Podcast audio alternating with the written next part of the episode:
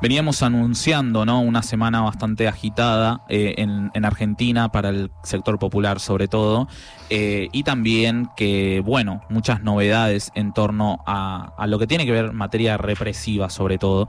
Eh, una de ellas, y creemos que es lo más importante para nosotras y nosotros, teniendo en cuenta que siempre acompañamos a la familia y nos pusimos a predisposición desde los barrios también, eh, tiene que ver con el caso de Santiago Maldonado. Que lo mencionábamos recién. Sí, sí, sí, que, que lo mencionábamos.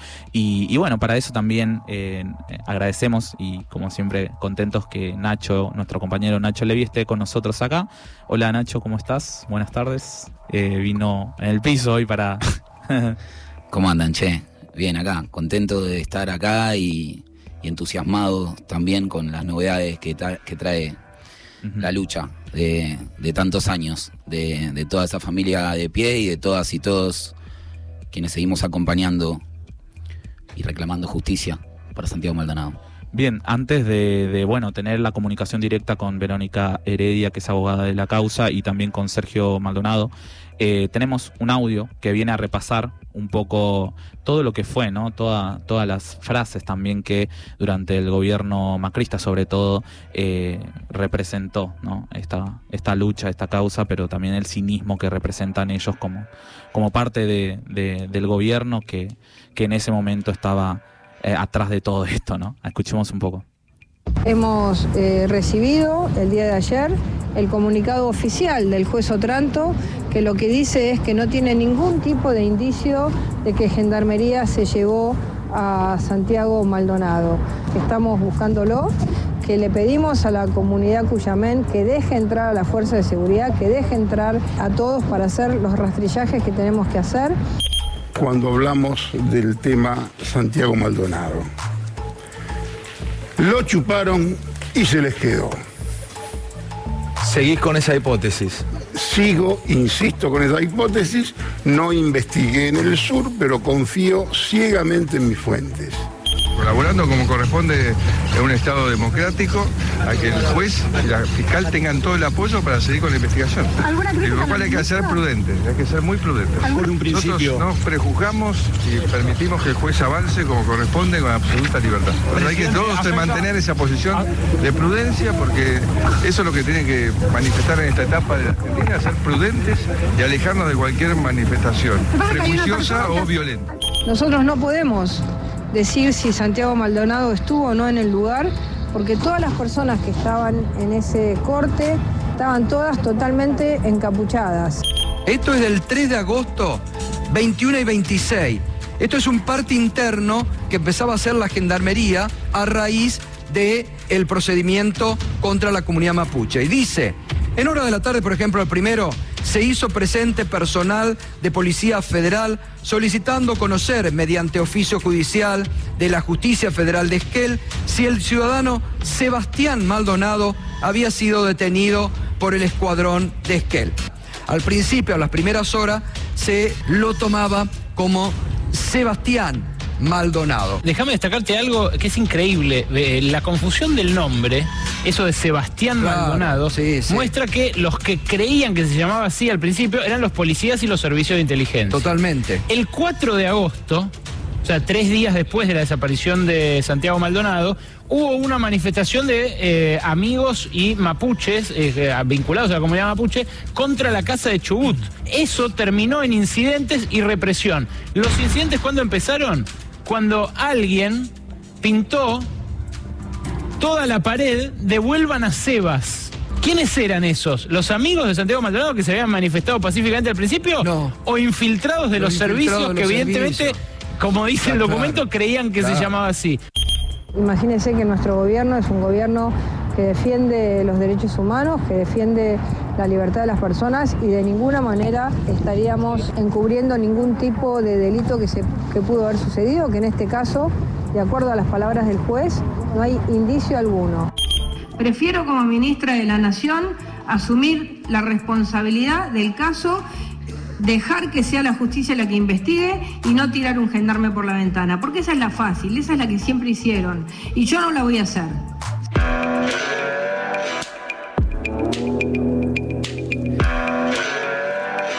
Qué impotencia, ¿no?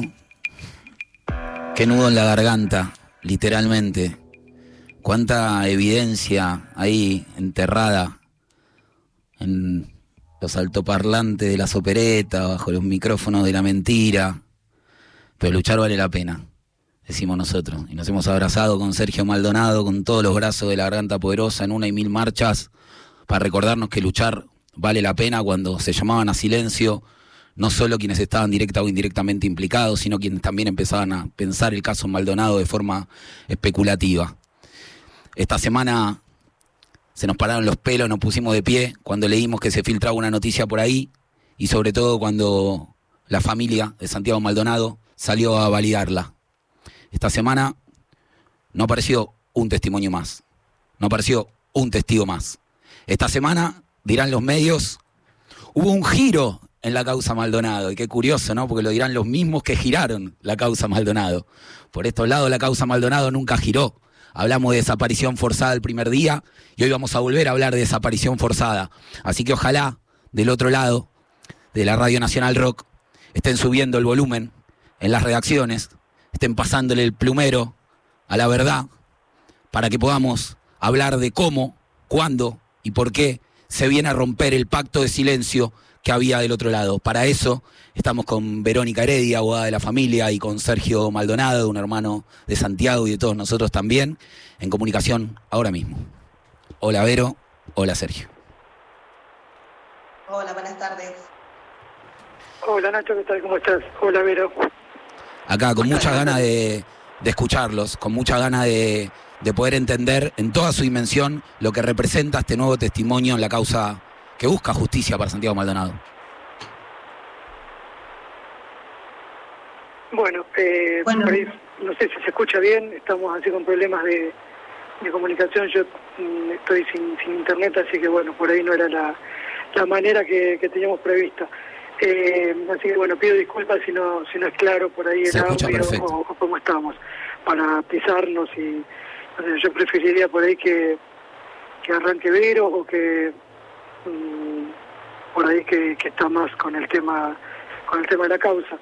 Simplemente también eh, agradecerles por esto de estar, así como decías vos recién, de estar siempre presente y, y así como en algún momento intentaron cambiar el, nombre de, de la carátula, eh, siempre seguimos diciendo que fue una desaparición forzada. Vero, ¿nos contás un poco en qué consiste específicamente el testimonio que se incorpora a la causa? Perfecto, bueno, gracias. Bueno, como dice, como decías, y salió esta semana, eh, hace unas semanas atrás, hace más de dos semanas, eh, hubo una, una mujer, una eh, mujer que es, que es profesional de la salud, declaró ante el fiscal eh, de la causa, el fiscal Bacchioni, que es quien queda a cargo de la causa luego de que la eh, fiscala eh, subrogante Ávila, Adrián Ávila, este, es, es- queda, Silvina, perdón, Silvina Ávila queda, se aparta de la causa, asume Bacchioni. Federico Bacchioni es el fiscal de Esquel y está, es el fiscal de la causa. Esta, esta mujer es eh, profesional de la salud, ella pertenece a, la estructura de gendarmería, ella trabajaba el primero de agosto del año 2017 en el Escuadrón 36 de Esquel, eh, este, y eh, por eso, por, por pertenecer a, a la fuerza, por haber estado trabajando en el Escuadrón 36 de Esquel, vivió y escuchó y vio todo lo que ella la- lo que declaró, ¿no? Este, este es un testimonio que, como les digo, está este, eh, realizado ante el fiscal y el fiscal eh, pidió que esta, este testimonio sea incorporado a la causa principal de, de Santiago, que todavía está eh, bajo la, la- bajo el juez que está a cargo de esta causa, sigue siendo Geral, que desde el año de 2018, desde no- noviembre del 18, que decidió archivar la causa, no ha pasado absolutamente nada.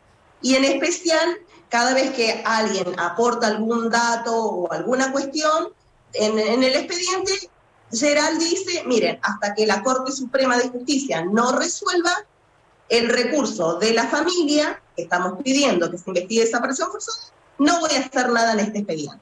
Con lo cual, ¿qué, ¿qué, va a pasar con este testimonio en la causa? Desconocemos porque no sabemos qué va a hacer Geral con ello. Bien, ¿qué dijo esta, esta mujer? Esta mujer dijo, bueno, eh, eh, varias cuestiones. Eh, Principalmente para nosotros, el primer dato que ella aporta, que a nosotros obviamente nos hace ruido y empezamos decir, bueno, hay que empezar todo de nuevo, es que ella, el primero de agosto del año 2017, estaba en el Escuadrón 36 de Esquel y a la una de la tarde lo ve a Echazu.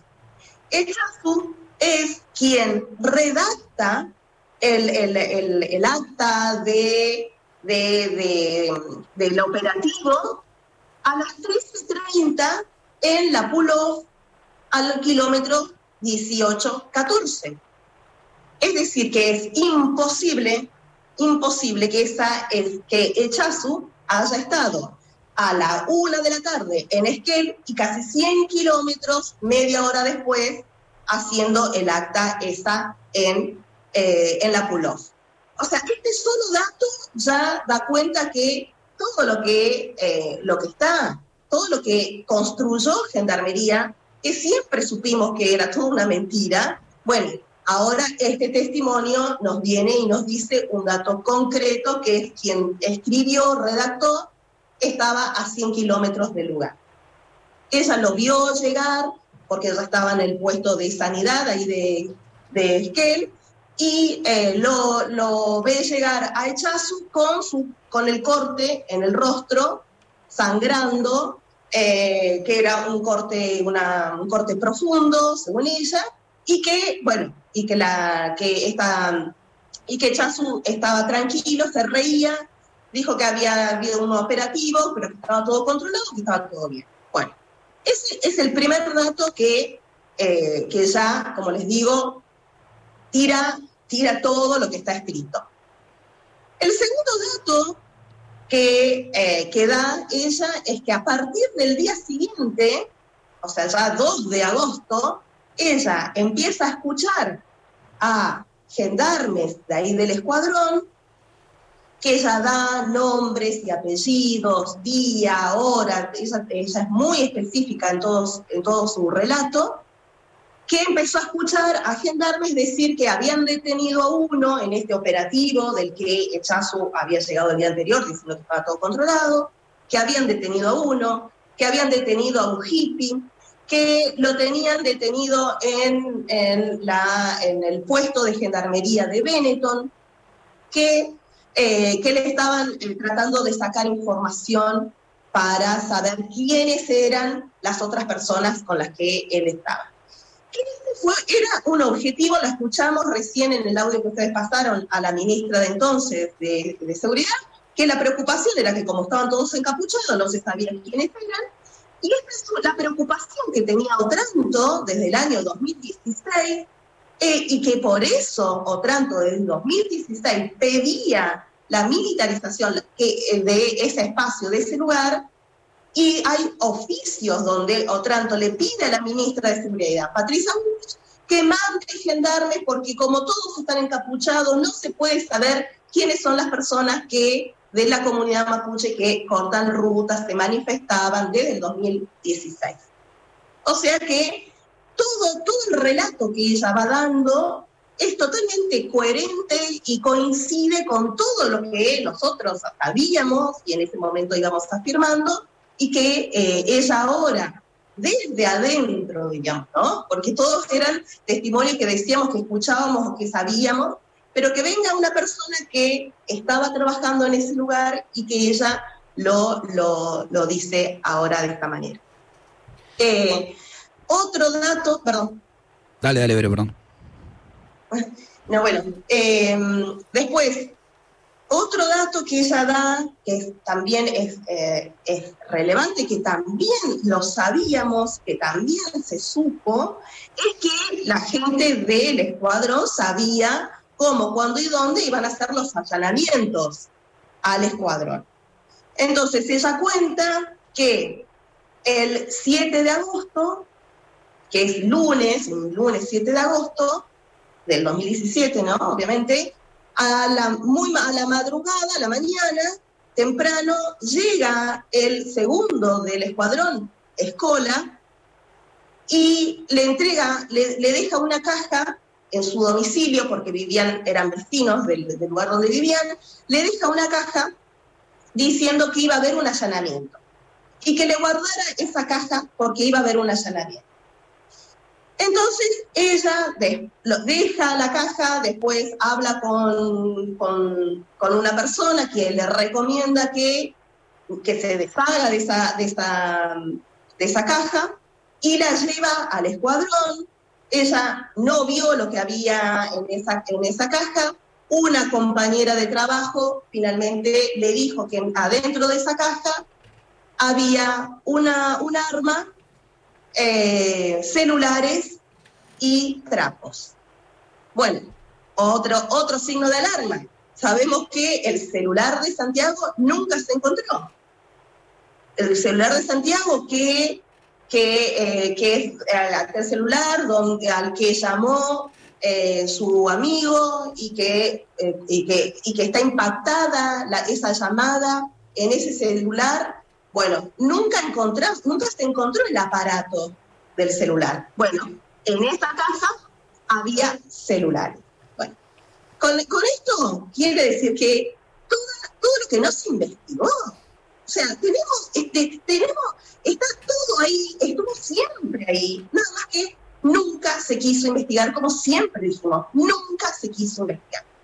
Y el otro dato, que también obviamente da cuenta de todo lo que venimos diciendo desde siempre, es que al tiempo a los días de esta, de esta persona que había sido detenida y que, estaba, y que le estaban tratando de sacar información, ya se habla que se les había ido la mano y que, eh, y que además estaban, había personal de gendarmería que recibía eh, instrucciones para, eh, para, este, que, para saber qué hacer con el cuerpo.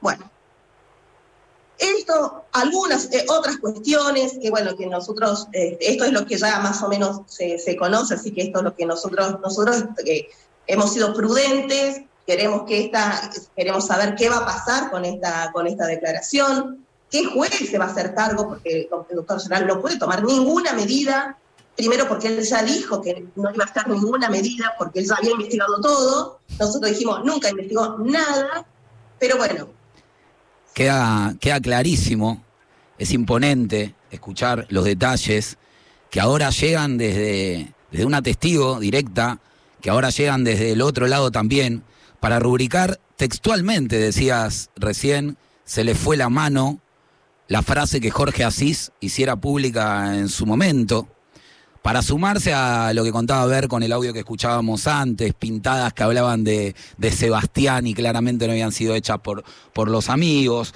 o el testimonio también del periodista Ricardo Bustos, que un día después de la desaparición forzada de, de Santiago eh, acredita su DNI públicamente, su nombre completo y después lo borra misteriosamente, preservándose en el origen de, de las fuentes que asiste a los periodistas, pero sin que nunca se aclarara nada de todo eso cuando decimos que Geral es incompetente para, para investigar la causa, está bueno recordar que de la causa Geral hizo poesía.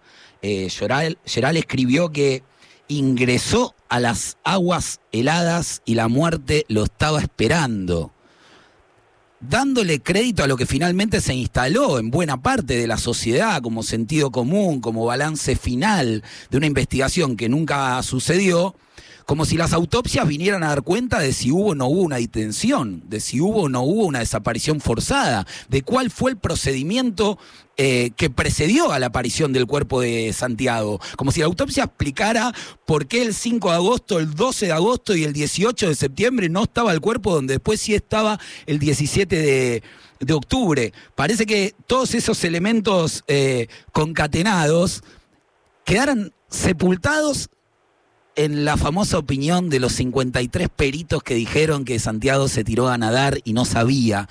Eso se instaló como sentido común. Y entonces ahora no dudamos que del otro lado habrá muchísimas personas con buena fe que acreditaron en algún momento esa catarata de, de análisis, de evaluaciones, de conclusiones que llegaban desde el aparato de medios que permitió instalar esto en el sentido común, acompañado con la complicidad claramente del juez Geral o del aparato judicial casi en su conjunto. Entonces ahora sí, Sergio, saber qué te remueve a vos, qué te representa, saber que ahora, dentro de la causa y con un testimonio que parte de la propia gendarmería, se viene a poner blanco sobre negro lo que ustedes vienen gritando a los cuatro vientos desde aquel primero de agosto. Eh, bueno, por empezar, como que genera nuevas expectativas. Eh, el otro día hablábamos con Vero que más allá de que se cerró la causa en primera instancia, o el intento de cerrar la causa el 29 de noviembre del 2018, desde esa fecha hasta la, actual, es que con Vero estamos todo el tiempo viendo y haciendo cosas como para tratar de que pase esto, que, que aparezca una testigo y declare. O sea, todo el tiempo haciendo presentaciones, haciendo, más allá de que está todo paralizado, ¿no? Esto de armar el grupo de expertos independientes, analizar la autopsia, eh, pedirle a eh, José Alwin de Chile que haga todo un informe de por qué la idiosincrasia de los pueblos originarios, la operación de las tierras, porque todo tiene una, una lógica, analizar el contexto de cómo ocurre. Eh, también por otro lado como que viene, genera una impotencia y bronca, porque mientras nosotros estamos todo el tiempo tratando de buscar hasta que encontramos un video que era el corte de ruta, y ahí mi hermano Germán lo pudo reconocer más a Santiago, porque tiene un hombro caído, y decir, che, estaba en el corte de ruta, es mentira lo que dice Bullrich, que no está, que, que anda paseando por algún lado. Mientras iba pasando todo eso, nosotros teníamos que dar todo el tiempo dando fe de que Santiago estaba ahí de- y demostrando pruebas, eh, Escola, que era el que directamente reportaba a Patricia Bullrich lo que iban haciendo diariamente. Entonces era alguien que estaba en, total conocimiento de lo que iba pasando. Eh, y con esto que, quiero decir que también es una, es una lucha eh, permanente y si el 29 de agosto, de, perdón, 29 de noviembre del 2018 nosotros nos quedamos con el fallo del juez, así tan, tan romántica la, la muerte que le daba a Santiago eh, de su asesinato, eh, nada de esto hubiera pasado. Eh, porque también, una vez más, los familiares tenemos que salir a mostrar pruebas, junto obviamente con Verónica, que siempre estuvo todo el tiempo acompañando. Después tenemos que salir a buscar a Santiago, porque el Estado no lo buscaba. Tenemos que salir a contradecir toda la cantidad de, de fake news que salían en ese momento, a desmentir. Y después a buscar testigos, como que decir todo el tiempo haciendo cosas, porque eh, este testimonio llega el 9 de febrero, que es la- el primer momento en el que se pone en contacto eh, gente eh, allegada a, a la testigo para poder comunicarse con nosotros y empezar, de ahí como que empieza todo un, un trabajo, eh, la que se tiene que eh, mover desde Comodoro Rivadavia hasta el lugar, hasta la provincia en donde estaba eh, la persona que declara, es Verónica. O sea, no vino el Estado a decirle, che, vamos a tomar una declaración, acá viene alguien que está predispuesto en las, eh, todo el tiempo para esclarecer. O sea, desde el primer momento que siempre el Estado estuvo del otro lado del mostrador. Así como mm, Vero nombraba a la fiscal Ávila, que el día 4 de agosto, cuando yo me presento ante el juez Otranto, que estaba el comandante Méndez, que ese día Méndez tendría que haber quedado detenido por no haber llevado un informe y mentir, decir que en ese momento que entra es como que liberó la zona y él se fue al baño, a una estación de servicio, estando en el medio de la ruta 40. O sea, en el momento que habían estado esperando para ingresar ilegalmente al lugar, él se va. O sea, como si no, como si hubiera algo más importante que hacer. Eh, y en ese momento la fiscal Ávila parecía abogada de gendarmería, que se supone y se entiende que los fiscales o fiscalas tienen que estar del lado de la víctima para poder ir haciendo presentaciones y poder ir orientando a, a las víctimas eh, para que un juez haga una investigación. O es lo que por lo menos se entiende que, que tienen que hacer. Y en este caso sucedió todo lo contrario. Pero bueno, me parece que, que este también es un, un gesto, un, una palmada, eh, que también, mm, no sé, yo lo veo como para el resto de las, de las familias, que también las causas están paralizadas, que a veces te dan ganas de abandonar todo. Bueno, me parece que, eso también es por todos ellos y ellas que, que acompañan hacia la distancia y lo que por ahí me genera cierta, cierta, no sé si bronca, pero sí desilusión o frustración, es que la causa de Santiago, con tanta visibilidad, incluso en el mundo, porque en todo lado se conoce a Santiago, eh, justamente por la por esta eh, mm, digamos lo, todo lo, lo, que hubo de, del, nunca más y que viene en consecuencia de eh, que no es eh, que quiero aclarar que Santiago no fue ni el primero ni el último desaparecido en democracia pero sí fue la primera vez que intervino una fuerza federal y fue avalada por el propio gobierno hubo una política para que eso ocurriera y lo decía ahí en el audio Bullrich, que no voy a tirar ningún gendarme por la ventana. Ese pacto de impunidad también se selló el 5 de diciembre del 2019, cuando la gendarmería le entrega un sable. Bueno, eso, más allá de que haya cambiado un gobierno o hayan cambiado las, eh, las autoridades que comandan la fuerza de seguridad, evidentemente eso no cambia porque las fuerzas de seguridad siguen con su propia autonomía. Eh, pero bueno, esto me parece que es como para celebrar que al fin alguien haya tomado la decisión de poder declarar y sobre todo la importancia del testimonio que no es que es alguien ajeno, sino es una persona dentro de la fuerza de seguridad y que lo que por ahí me parece que esto abre la puerta también para que aparezcan otros testimonios. Sergio, ¿Qué tal, Sergio, Verónica? Gracias primeramente por, por estar con nosotros acá en la Garganta Radio. Te saluda Nelson.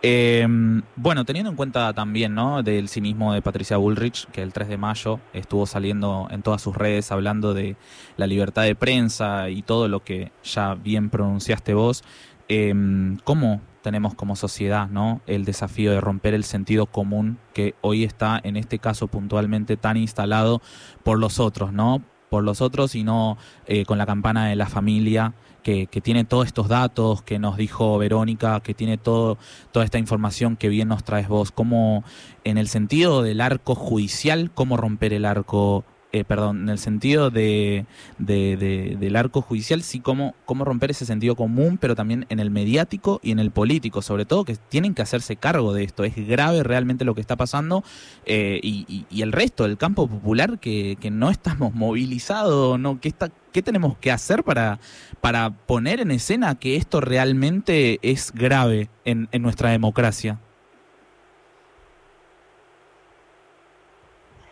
Bueno, Ayer justamente estaba eh, hablando con, con, una persona eh, que, que, la conozco, pero no, no, no, no, comparto, no compartimos nada, ¿no?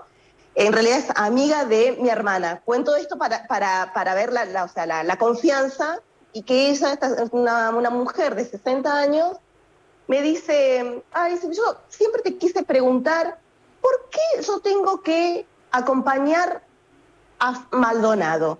¿Quién era Maldonado? ¿Por qué? ¿Por qué yo tengo que salir a manifestarme? Yo, la verdad que yo siempre me quería preguntar eso, pero... Y después también te quiero preguntar por qué vos lo, por qué vos lo defendés a, a Maldonado. Bueno, estas son dos preguntas que para mí tienen la misma respuesta. Es que el Estado no puede hacer esto. Es la acción del Estado. El Estado no puede, para liberar una ruta que se está manifestando gente, 10 personas como mucho en esto, activar tres escuadrones de gendarmería, mandar 100 gendarmes, disparar, hacer desaparecer a una persona y que aparezca 78 días muerta. Esto es lo que no puede pasar. Y por eso todos, todas tenemos que salir a, a gritar y a movilizarnos por Santiago, por Maldonado. No importa quién era, o sea, para nosotros obviamente sí importa, para Sergio, para la familia, para sus amigos, obviamente que importa que era Maldonado, pero para el resto, para la sociedad, y por eso es lo grave y, eh, la repercusión internacional que también tuvo este caso, porque esto no puede pas- pasar en la democracia, no, le puede, pasar nunca más. El- ningún gobierno puede decir, tengo que liberar, tengo que organizar el tránsito, y para organizar el tránsito desaparezca una persona y después la, la, la- la- la encuentro muerta y, y ahí decimos, "Uy, acá no pasó nada y seguimos como si no hubiera pasado nada. Este fue el objetivo que tuvo la política, o sea, el gobierno de- del 2017 que estaba a cargo de, esta, de este operativo y que sostuvo la, la justicia al, al- al archivar la causa diciendo que no pasaba nada. Entonces, bueno, ¿cómo hacer para que nos, todo esto, todo el tiempo nos interpele y nos obligue a que ninguno de estos hechos se nos, sea igual? Porque vamos a salir a la calle a reclamar o a, pasar siquiera y vamos a desaparecer. Puede pasar, puede pasar. Puede ser que aparezca muerto después que puede pasar. Y esto, esto es lo que a nosotros nos tiene que movilizar y no podemos dejar que esta, esta causa esté así por Maldonado, por Santiago, por la familia, por los amigos, por la comunidad mapuche que estaba haciendo su eh, legítimo reclamo, pero por todos nosotros que estamos viviendo en, esta, en, en este país. No puede pasar esto. Conmueve escucharte, Vero, y quería girar un poco la pregunta de, de Nelson, Sergio, apuntando para arriba.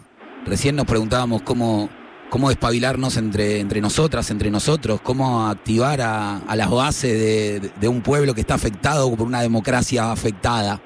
Ahora te pregunto para arriba, Sergio, porque el Estado cambió de manos y porque hoy hay otro gobierno y porque ahora hay novedades muy contundentes dentro de la causa. ¿Qué le pedirías a este gobierno, Sergio? ¿Qué le dirías hoy a Alberto Fernández? Primero, eh, que en verdad nunca dejamos de pedir, el, el primero de agosto del 2019, eh, lo dije públicamente en Plaza de Mayo, que seguramente iba a tocar seguir cuestionando y reclamando a muchas de las personas que estaban ahí alrededor y que iban a ser parte del gobierno. Y eso sucedió. Y después empezaron los comentarios en algunas cosas, incluso cuando eh, pasó el caso de Facundo Castro, eh, cuando siguiendo la misma línea o con la misma coherencia, eh, porque yo no me cambié de vereda ni nada, sino siempre fue la misma línea, los comentarios eran que se le hacía el juego a la derecha, todo por reclamar al gobierno que está de turno. Eh, lo que le, en realidad pedirle a Alberto Fernández es como, la verdad que en medio eh, no tiene mucho sentido, ya, ya se lo pedí varias veces y lo hice públicamente, eh, porque en realidad jamás se metió una palabra, o sea, no, no hay diferencia entre, bien, la única diferencia entre Macri y Alberto Fernández es que Macri eh, estuvo, fue presidente en el momento que desaparecieron a Santiago, había una clara eh, posición tomada de cómo eh, repeler, digamos, o, las represiones contra la- las protestas sociales y la, y la persecución a líderes, incluso ustedes de la garganta también fueron perseguidos y demás. Ahora no está tanto eso, pero hay en provincias que sucede lo mismo. Sucede en Capital Federal. Bueno, pedirle a Alberto Fernández en realidad es, no solamente se lo pido a él, sino se lo pido a todos eh, quienes integran, desde el primer o último eslabón de esa cadena, porque hasta un concejal tiene parte de responsabilidad en esto, porque son parte del Estado. O sea, todo el Estado es responsable, todo lo de todos los partidos políticos. O sea, todos están ahí y todos tienen que hacer algo para que esto no suceda. Pero básicamente, por eso lo, quiero ampliar un poco. Eh, a veces es como que parece que el que está gobernando es solamente eh, quien está ahí y los otros cuestionan. Cuando cambian están los que, los que cuestionan, pasan al otro lugar, hacen silencio y viene eh, la crítica del otro lado. Y en realidad son todos parte de eso. Yo cuando veo y, y- y- y miro la cantidad de, personas que salían a levantar la foto de Santiago y después automáticamente el día de diciembre bajaron la foto y la guardaron en un cajón, digo la guardaron en un cajón porque todo esto es como, no tienen problema ¿eh? en el momento que se necesita salir. Eh, y eso soy consciente de, de que eso pasa, y no solo con lo de Santiago, sino con muchos temas. Eh, ahora, el tema es que se entiende que este es un gobierno nacional y popular, y si hay un gobierno que tiene derechos humanos es justamente que está ahora, porque todas las personas, o la mayoría de las que integran eh, estos lugares, eh, están relacionados directamente con desaparecidos, con todo lo que fue esta época nefasta en nuestro país o tan oscura. Entonces me parece que para erradicar el nunca más tiene que haber una voluntad política en la parte de derechos humanos, pero de verdad, no eh, si es en capital reclamamos y si es en nacional no. Eh, no tiene que haber, acá no tiene que haber especulación cuando se trata de eh, primero el pedido de aparición con vida de una persona, después el pedido de justicia y cuando eh, lo que le, pediría a Alberto Fernández no es que interviene, eh, que intervenga directamente en la justicia, pero sí que tenga una voluntad política. Jamás mencionó el caso. Asumió el 10 de diciembre, nunca fue capaz de comunicarse con nosotros para ver de qué manera colaborar o avanzar en la parte ejecutiva. No estoy diciendo que se meta judicialmente. Eso no ocurrió. O sea, el caso que más relevante en los últimos años es el caso que mete abajo una alfombra, al igual que en febrero del 2020 cuando dijo hay que dar una vuelta de página. Eh, y eso lo redobló después cuando en abril del 2020, en plena pandemia, dice la Argentina toda está en deuda con Gendarmería. Después asume Soria el año pasado y lo primero que hace en C5N, en el programa de El Gato Silvestre, cuando le pregunta por Santiago Maldonado, dice, es terrible lo que le hicieron hacer a la Gendarmería, como si fuera una eh, eh, ley de obediencia. Eh, ¿Se entiende? Entonces, la, la crítica es a, a distintos eh, personajes, no solamente Alberto Fernández, que no dijo ni una palabra. Eh, nos quejábamos de Macri, que él lo había mencionado Santiago en un ascensor, y cuando vino Bono de Yuchú, pero Alberto Fernández jamás dijo nada de Santiago, no dijo nada de Rafael Nahuel. De hecho, el 10 de diciembre, cuando fui a la Asunción en el Congreso para ver y escuchar qué era lo que decía, generalizó todo, dijo no va a haber casos de violencia institucional, y si me salgo del, si me del camino salgan a la calle. Bueno, evidentemente toda una sanata porque de todo lo que dijo no hizo nada. Eh, y esto lo que viene es peor, porque lo de Santiago, eh, al no esclarecerse, también fue una señal o una bajada de línea para que sigan haciendo lo que quisieran. Siguieron las desapariciones forzadas en el país y no tuvieron la repercusión que tuvo lo de Santiago. Eh, todos quedan opacadas.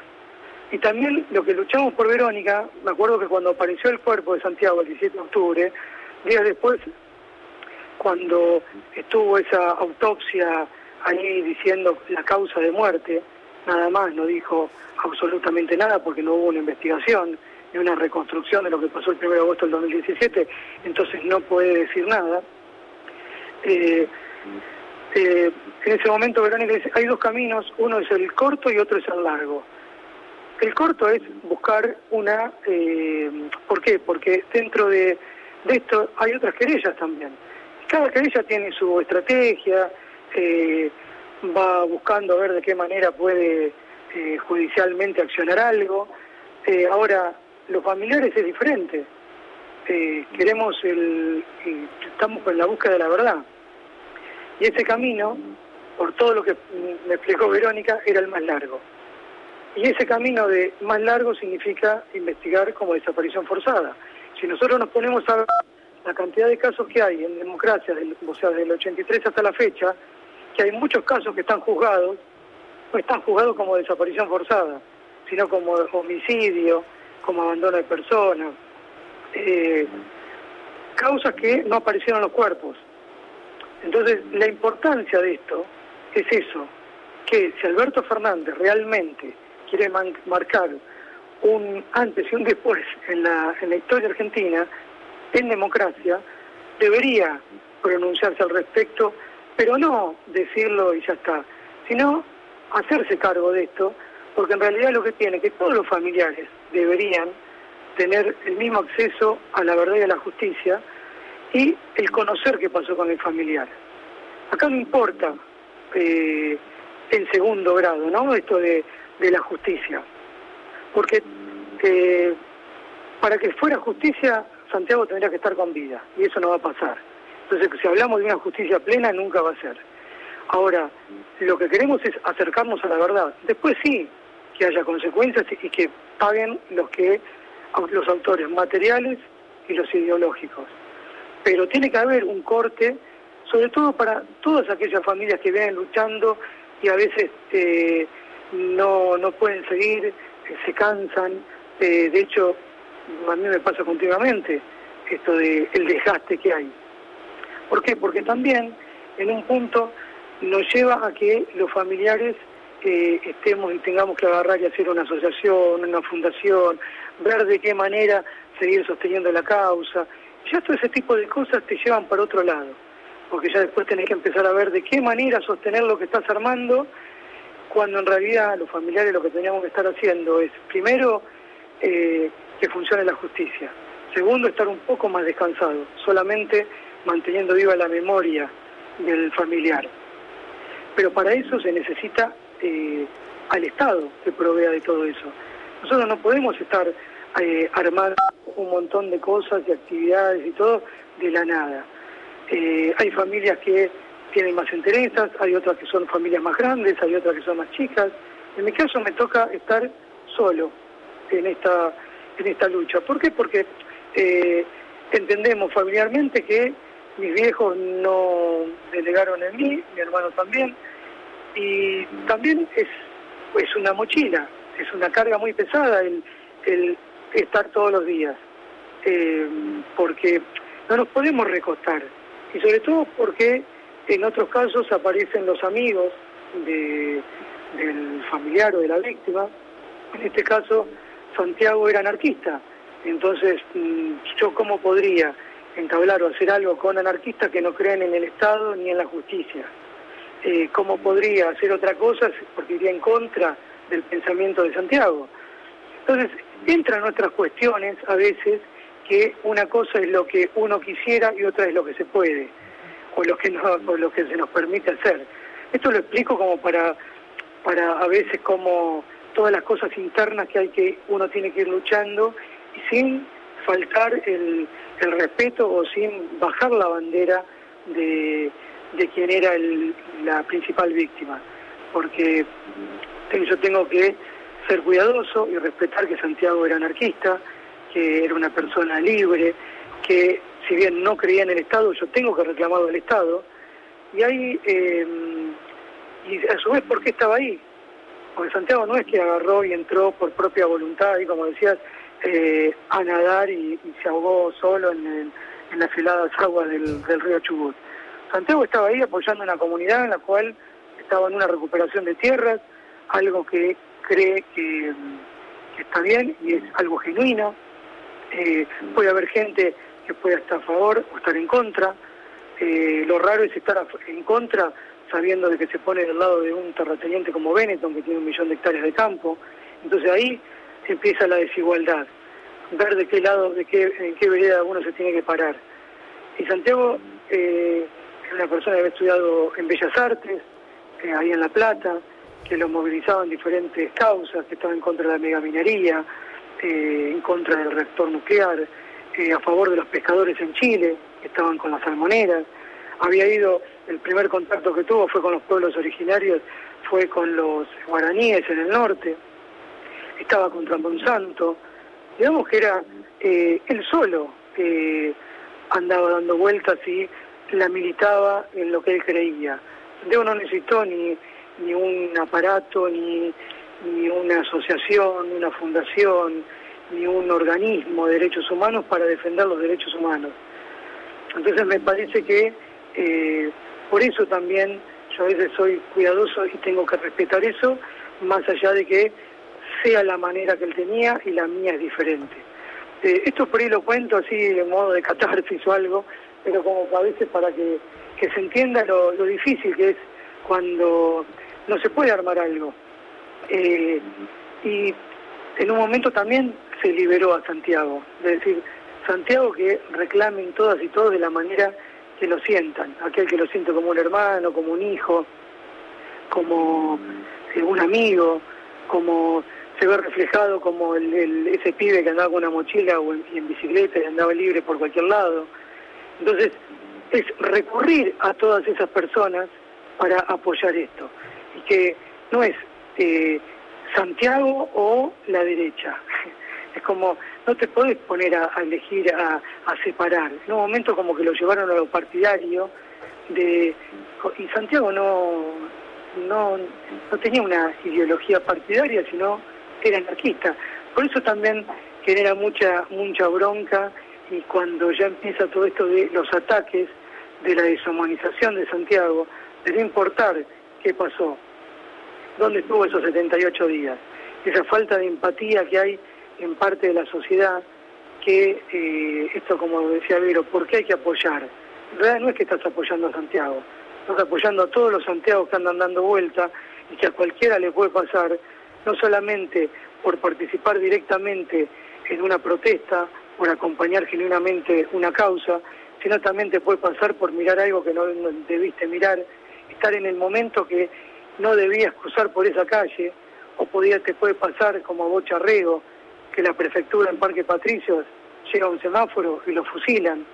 Eh, ¿Qué tiene que hacer la prefectura en Parque Patricios? No estar donde tiene que estar en sus funciones.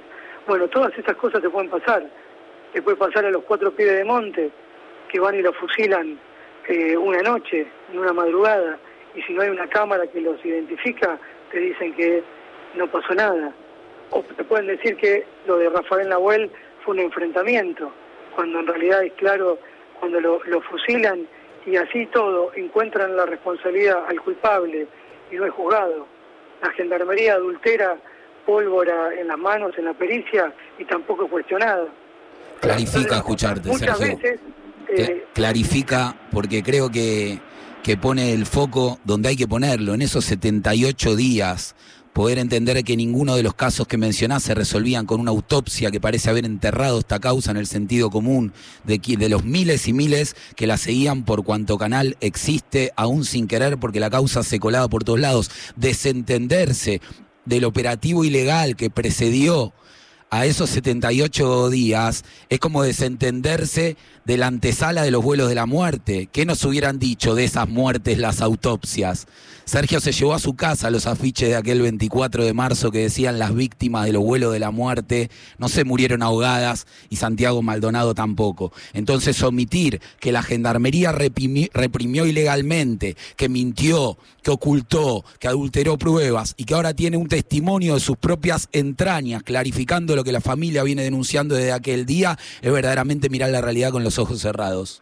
Ahora sí, Lili, perdón. No, algo que quería aportar, eh, porque ya eh, se nos está acabando el programa y nos encantaría todavía seguir charlando un montón más, porque hay un montón de información que brindar y todavía, como bien mencionaba eh, Sergio también, el no pronunciamiento quizás de- del presidente, ¿no? Y es una responsabilidad del presidente, es una responsabilidad de todos políticos y políticas en todo el estrato de, del Estado, y es una responsabilidad de las personas a pie, de la sociedad entera, seguir hablando, seguir pronunciándonos, seguir estando en la calle, porque no decir nada también es decir. Porque no discutir nada también es, decir algo. Por eso me parece que es una responsabilidad del presidente, de todos los políticos y políticas y de todos nosotros y nosotras eh, manifestarnos, hablar y poner sobre la mesa el caso Maldonado, porque es necesario para poder buscar justicia y verdad tener memoria. Em, Nelson, vos no sé si querías también traer algo, porque ahora también tenemos más programa, pero de nuevo queremos eh, agradecer a Sergio, a Verónica, esta comunicación, esta información también para esclarecer a todas las personas que nos escuchan cómo está el caso hoy en día. Sí, sí, más que nada eso, retomar el agradecimiento y bueno, también Nacho, gracias por, por venir acá y visitarnos otra vez en el programa. Bueno, Verónica y Sergio a disposición como siempre y gracias. Y si hay algo que quieran agregar, que haya Sí, quedado sí. fuera, que les parezca importante subrayar de cara a lo que se viene, ¿no? Recordemos que la Corte Suprema tiene dormida esta causa desde marzo del 2020 y ahora esperemos que frente a este electroshock que solo los medios y nosotros como sociedad podríamos atenuar o acallar, exista efectivamente alguna respuesta. ¿Qué tenemos que esperar, demandar, exigir ahora, Vero? Sí, bueno, ahora que la Corte Suprema de manera urgente determine quién va a continuar eh, a, cargo de esta causa y que efectivamente debe investigarse desaparición forzada.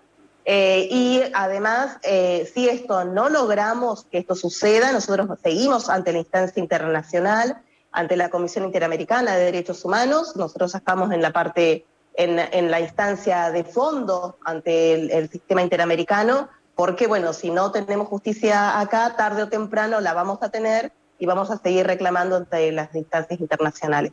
Así que bueno, muchísimas gracias y bueno, nos seguimos viendo en las calles.